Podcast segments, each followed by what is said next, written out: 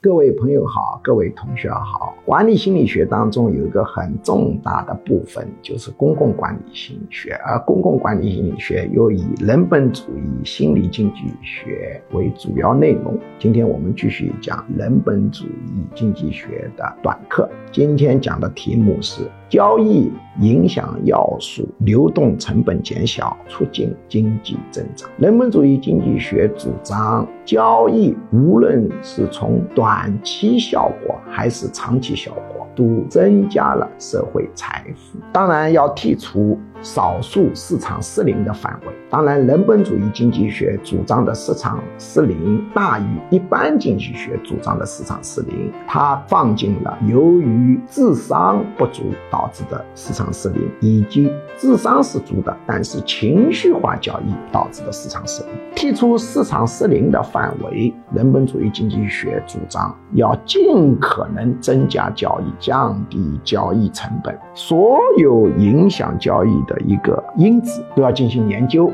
能不能让它流通性增高，交易的障碍减小，交易的成本减小，从本质上它会促进经济增长。